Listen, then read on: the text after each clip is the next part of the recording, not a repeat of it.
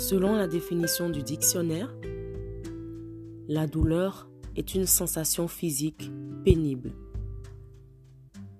Pour ceux ou celles qui ont déjà connu la douleur, la douleur causée par un accident par exemple, la douleur causée par une maladie ou autre chose,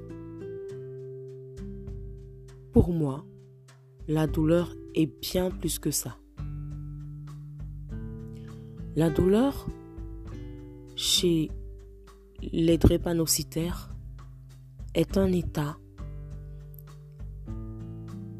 ponctuel ou continuel, je dirais. Je m'explique.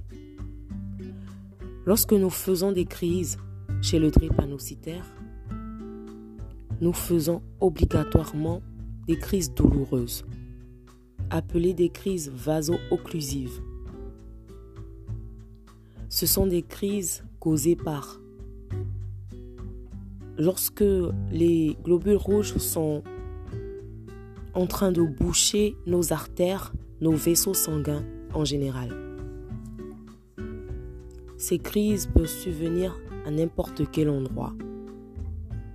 Des crises douloureuses aux muscles, aux articulations, aux os, au cœur, aux reins, aux yeux, partout où il y a des vaisseaux sanguins.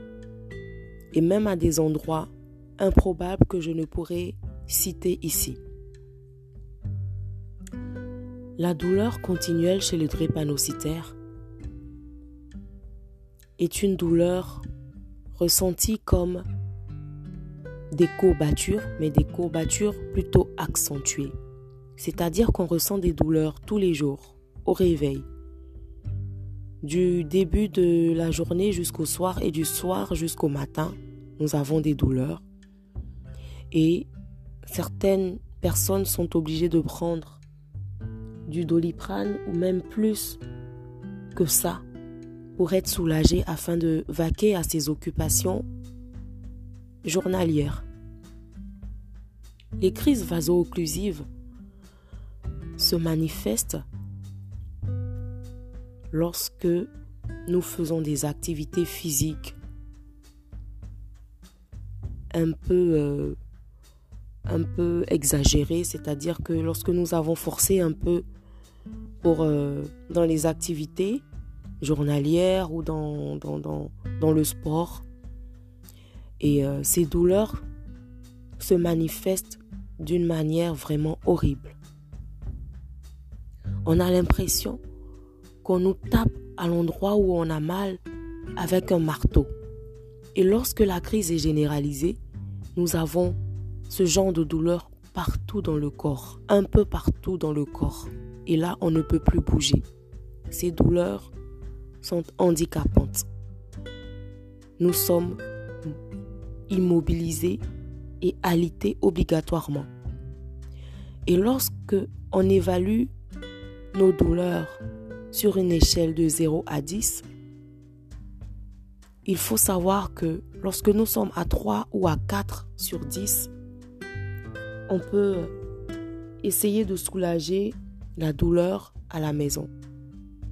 Une fois que nous avons passé la barre de 6 sur 10, il faut penser à être hospitalisé car une douleur très forte peut causer un arrêt cardiaque, une embolie pulmonaire ou même un AVC chez le drépanocytaire. Ces douleurs sont aussi causées par le manque d'oxygène dans le sang. Lorsque nous manquons d'oxygène, les globules rouges nos vaisseaux sanguins. Et c'est là qu'il y a crise. les crises journalières sont parfois incomprises. Les crises et les douleurs journalières qui se manifestent par des douleurs et des plus que des courbatures tous les jours sont même incomprises par les médecins qui pensent que l'on fait exprès d'avoir mal. Mais moi je dirais juste d'être à l'écoute, à l'écoute du malade. Car on ne peut pas faire exprès d'avoir mal tous les jours. C'est impossible.